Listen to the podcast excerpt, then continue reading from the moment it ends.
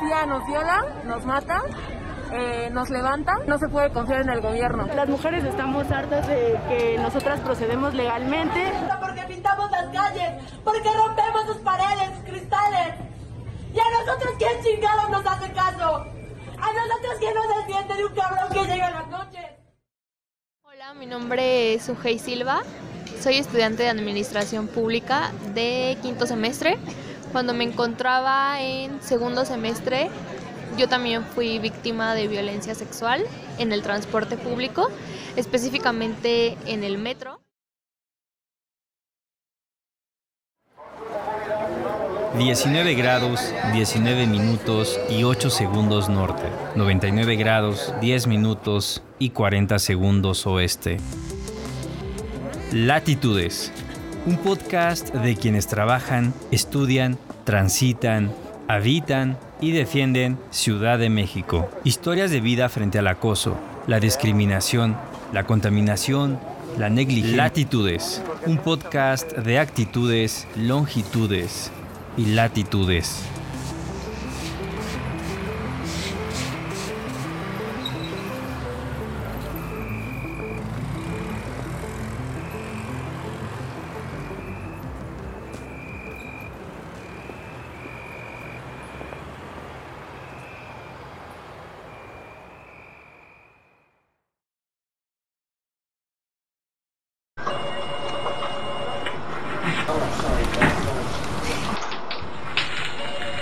El caso de Sujei no es ningún caso aislado.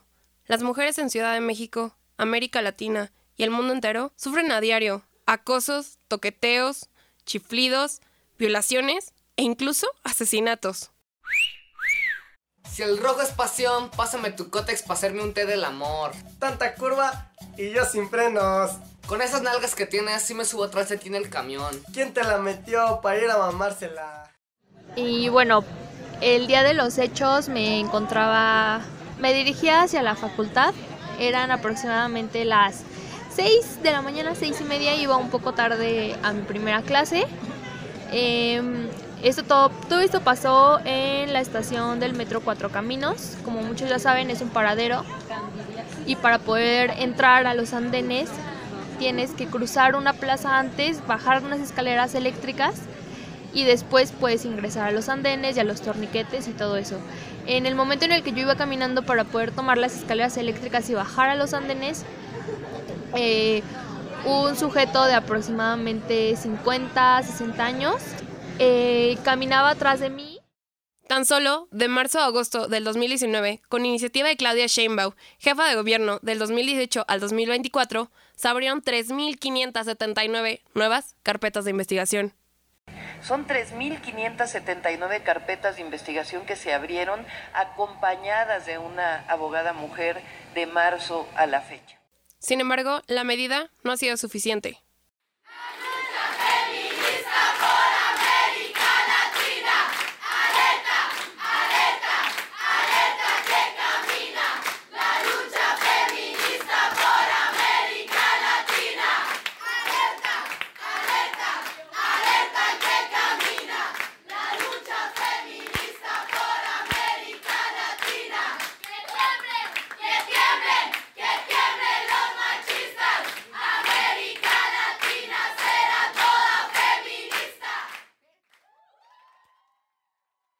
Enero a agosto del 2019 son 4.543 víctimas de abuso sexual, y eso tan solo en la Ciudad de México. Y yo sentí un rozón, o sea, sentí un roce de piel, pero al momento no le tomé importancia porque a veces cuando caminas muy rápido pues chocas con la gente, con sus manos y ese tipo de cosas. Pero cuando llegué a las escaleras eh, decidí voltear hacia atrás y me percaté como el sujeto guardaba su pene porque lo tenía afuera y fue cuando pues obviamente me di cuenta que no había sido una mano o un brazo. Había, sacado su pene y mientras yo iba caminando lo rozó contra mis manos, ¿no? Relata cómo después de esto se auxilió con la policía de seguridad privada que se encontraba en la plaza y él detuvo al sujeto. Sin embargo, argumentaba que él no tenía identificación después de unos minutos llegaron más policías de esa seguridad privada a auxiliarlo y en ese momento fue cuando dijo que sí traía una identificación, ¿no? le tomaron una foto de su identificación y yo le comenté a los policías de seguridad privada que quería proceder. En México, de acuerdo con la Organización de las Naciones Unidas, mueren aproximadamente nueve mujeres al día y si sacamos cuentas, eso nos da como resultado que cada dos horas muere una más. Por ponerlo simple, en lo que tú escuchaste esta serie, murió una mujer. En 2019, solo por poner datos, se registró 833 feminicidios en México. 833 mujeres que ya no están. Y a pesar de todo, aún hay opiniones como esta.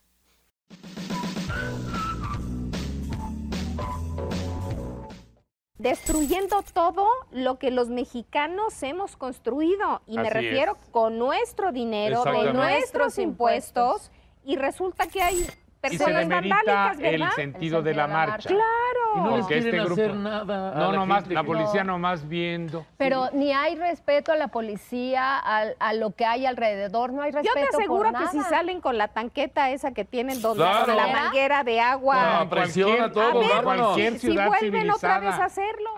Acabamos de escuchar a la periodista Patti Chapoy, la presentadora número uno de espectáculos en México y quien es una mujer de 70 años calienta usar tanquetas de agua contra las mujeres en lugar de entender su posición. La gravedad de sus comentarios radican en su nula empatía, acompañada de Mónica Castañeda, otra mujer que participa en el programa y aplaudida por dos hombres, Daniel Bisoño y el rey de la mayonesa, Pedro Sola. ¿Qué? ¿Acaso creías que el machismo era propio de los hombres? Si no me crees, regresemos a la historia de Sujei. Sujei relata que poco después de detener al sujeto, los policías de seguridad privada decidieron llamar a la policía municipal para que fuera trasladado al Ministerio Público. Sin embargo, estos nunca llegaron y tuvo que ser auxiliada por la policía estatal. Los policías estatales llegaron, igual me preguntaron qué había pasado, que si yo estaba bien y les dije que sí, que simplemente quería proceder y que por favor me dieran la atención, a lo cual respondieron que sí, pero para esto como ya había pasado como una hora o un poquito más, eh, llegó la esposa del señor. Claro. Porque él había hecho varias llamadas, ¿no? Como de que no lo dejaban ir, que lo iban a llevar al MP, cosas así, ¿no? Llegó su esposa y me comentó que si yo le iba a pagar el día de trabajo a su esposo porque ya lo había perdido, ¿no? Y es aquí está el problema.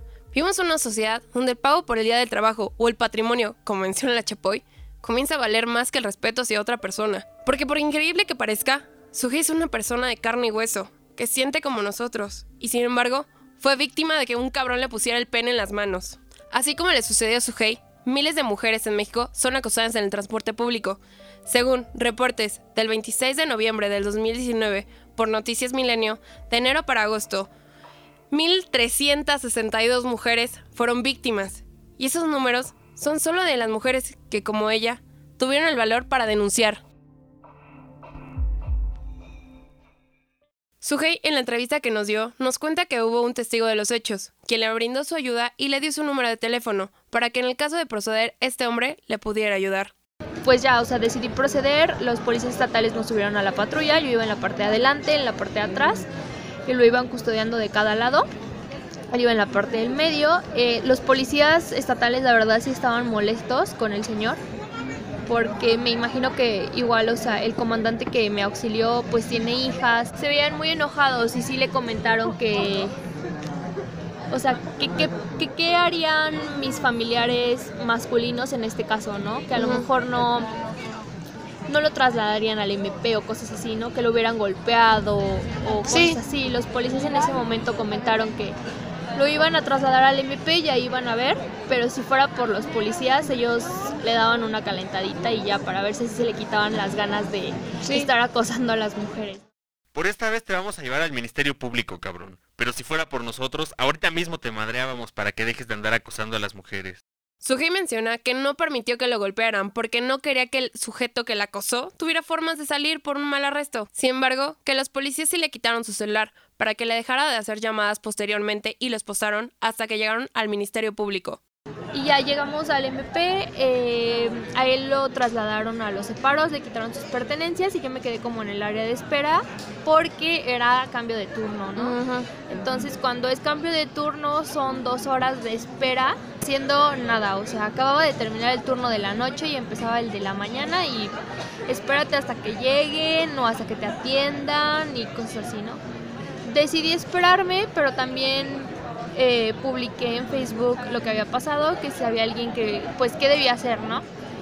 Eh, un chico de la facultad me dio el contacto de la unidad jurídica de la UNAM, de aquí de la Facultad de Ciencias Políticas, y me contacté con ellos por WhatsApp. Se portaron muy, pues muy, pues hicieron su trabajo y me dieron un abogado por parte de la facultad para que me apoyara en el sistema legal, el cual yo creo que en cuestión de 40 minutos llegó al MP, llegó cuando yo todavía no había dado mi declaración. Una de las principales causas por las que las personas no denuncian o proceden ante el Ministerio Público en México es por indeficiencia y lo tardado del sistema. Sujei, en este caso, nos platicó que se agilizó su trámite porque fue vista con un abogado de la Facultad de Ciencias Políticas Sociales donde estudia.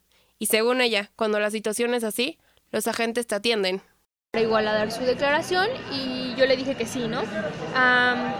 di mi declaración ah, y en el momento que iba saliendo del Ministerio Público me di cuenta que seguía ahí la misma señora que es la esposa del señor, obviamente enojada y estaba con sus familiares, ¿no?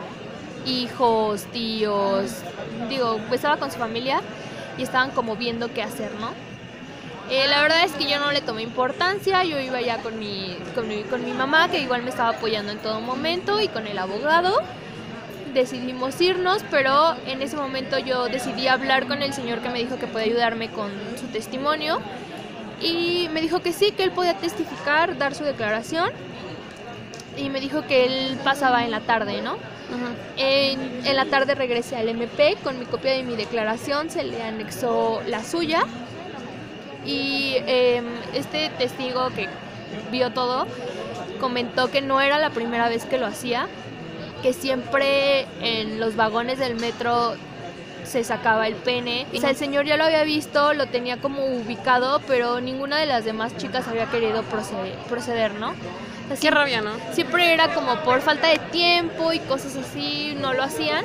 Me, me felicitó mucho por haberlo hecho, dio la declaración, me dio una copia igual y pues hasta ahí quedó, ¿no? En el MP me dijeron que me iban a llamar para ver qué seguía, cosa que pues nunca me llamaron. Ok. Y siento que pues ahí quedó el trámite, pero sí decidí que quedara un, un antecedente hasta pues a este sujeto, ¿no? Porque no puede seguir pasando ese tipo de cosas. Al final, Sujei no supo qué pasó con su denuncia y el agresor. Teme que su caso se haya archivado y el agresor siga acosando en el metro. La única esperanza que aún conserva es que algún día una nueva mujer tenga el valor para denunciarlo y en verdad se le haga justicia. Ella comenta que para levantar el acta solo necesitas llevar el número de identificación oficial, como lo puede ser el Instituto Nacional Electoral o el pasaporte. No es forzoso el abogado. Ella decidió ocuparlo para informarse mejor y que la atendieran. La verdad es que también los policías en todo momento se portaron muy, muy amables, muy respetuosos, como sabían que había sido desde la mañana y ya era la una de la tarde y yo no ah. salía de ahí. Eh, me llevaron de desayunar, me llevaron un café y pan, me dieron como recomendaciones, me recomendaron que creo que, bueno, para ellos es mejor que nos defendamos a que siga pasando ese tipo de cosas. O sea, los mismos policías te dijeron eso. Sí, o sea, ellos conocen el sistema, ¿no? Conocen cómo es y a su criterio me dijeron, es mejor que ustedes se defiendan porque la situación, pues, de forma legal, pues no creo que cambie. Esta última declaración de Sujei es un cubetazo de agua fría al sistema legal en México. Para corroborar su versión y saber qué hacer frente a una situación similar, acudimos al Departamento Jurídico de la Facultad de Ciencias Políticas y Sociales, ya que este fue el mismo departamento quien le brindó el apoyo a Sujei. Cabe aclarar que esta misma facultad estuvo tomada durante semana y media a mitades de noviembre del 2019 por un grupo de mujeres feministas que exigían soluciones a los múltiples casos de acoso tanto en la universidad y el país. Todo esto luego que la administración de la facultad no daba respuesta a los cientos de denuncias que reciben el departamento jurídico. Como este caso, hubo diferentes manifestaciones, no solo en la Universidad Nacional Autónoma de México, sino también toda América Latina y el alcance en Europa, buscando atender, sancionar, prevenir y erradicar la violencia hacia la mujer. El colaborador y guionista de este capítulo, Edgar Fernández, fue el primero en acudir para pedir una entrevista del área jurídica. Sin embargo, esto sucedió. Hola, mi nombre es Edgar Fernández y con la intención de tener una versión que nos pudiera ampliar qué hacer en casos de acoso, me dirigí al área jurídica, de la Facultad de Ciencias Políticas y Sociales en la Universidad Nacional Autónoma de México. Sin embargo, el director de dicha área me recibió al parecer en un mal momento, porque me comentó que no era posible mi entrevista con la abogada, ya que era su hora de comida y sobre todo que no estaban dando entrevistas. Insistí, tratando de agendarla para el día siguiente. Sin embargo, se molestó un poco y en un tono burlón me dio un tajante no. Así que, como nunca me rindo, le encomendamos a Cerrada Hernández, quien es la voz de este capítulo, que fuera a pedir ayuda por un caso ficticio de acoso. Hola, buenas tardes. Hola, buenas tardes. Este, disculpe, ¿se encuentra la abogada? Sí. Hola, buenas tardes. Mi nombre es Montserrat Hernández. Este, estudio aquí, voy de la facultad, estoy en Ciencias de la Comunicación. Este, quisiera preguntarle acerca de cómo se realiza o qué es lo que necesito. Hay como decirlo, o sea, que te tocan en el metro, que... Agresión. Agresión, ajá. Porque tuve una amiga que, bueno, desgraciadamente le pasó lo mismo y dijo que, que ella habló en el momento, que pasó todo, pero le mandaron este un abogado de aquí. Mira, en el metro eh, nosotros no somos competentes para ver estas situaciones fuera de la universidad o con razón de las condiciones sustantivas. Pero en el metro, eh, ahí mismo, lo que siempre se recomienda es que en el momento... Sí, sí, sí. Porque es bien complicado después que puedan identificar, aunque hay cámaras, eh, es una cuestión como muy... Como pudimos escuchar, básicamente en la entrevista que hice al personal jurídico de la Facultad de Ciencias Políticas, ellos solo te pueden auxiliar en casos de violencia que ocurran dentro del mismo campus. Entonces, ¿qué podemos hacer? ¿Defendernos a nosotras mismas? Como le dijeron las policías a Sujei. En Ciudad de México, durante septiembre, octubre y noviembre del 2019, ocurrieron múltiples marchas y lo único que escuchamos de los medios es... Otro lado de la marcha, martillos, petardos, marros y hasta bombas Molotov decomisó la policía capitalina a algunos de los grupos manifestantes. Así fue su paso por la movilización en Paseo de la Reforma y Avenida Juárez. No esperaron ni siquiera a que la marcha por el Día Internacional de la Eliminación de la Violencia contra la Mujer comenzara formalmente, cuando un grupo de encapuchadas se fue directo a los destrozos.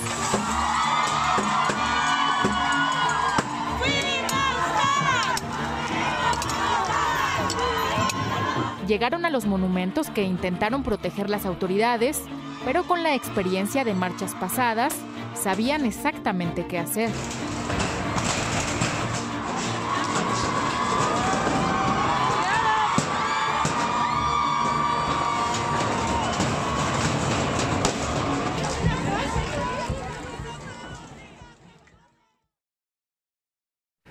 Hoy quiero informarles que he tomado la decisión de decretar la alerta por violencia en contra de las mujeres.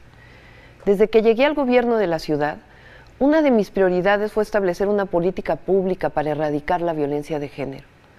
Una de las acciones que tomamos, y quiero resaltar, es que contratamos y capacitamos a 166 mujeres abogadas que se encuentran desde mayo en las agencias del Ministerio Público, asesoran y dan acompañamiento a cualquier mujer que llega a presentar una denuncia de agresión sexual o de violencia familiar.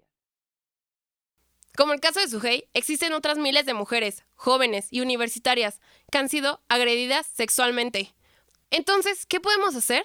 Como mujer, levantar la voz, cuidarnos a nosotras mismas, denunciar a nuestro agresor. Es necesario, porque lo que el patriarcado no ha entendido es que el siglo XXI será feminista o no será.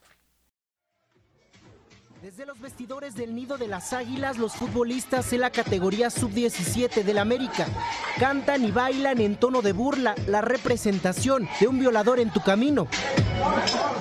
Así, se mofan de la coreografía y la letra del reclamo de miles de mujeres que han alzado su voz por todo el mundo. Y la culpa no mía. El grito que nació en Chile es una protesta contra el acoso, la violencia de género y los feminicidios. Por eso para este colectivo feminista, la actitud de los futbolistas es indignante y está fuera de lugar. Cuando no, se manifiestan de una forma violenta, se quejan. Y si lo hacemos de una forma pacífica, lo toman como algo, como algo de burla. Y mientras los machitos siguen burlándose de las marchas, acciones constitucionales como la del 3 de diciembre del 2019 ya ocurrieron el Congreso, con 56 votos a favor, aprobó la Ley Olimpia, la cual sancionará con 4, 6 o hasta 9 años de prisión a personas que elaboren, filmen o difundan fotos o videos de índole sexual, sin el consentimiento de la otra persona.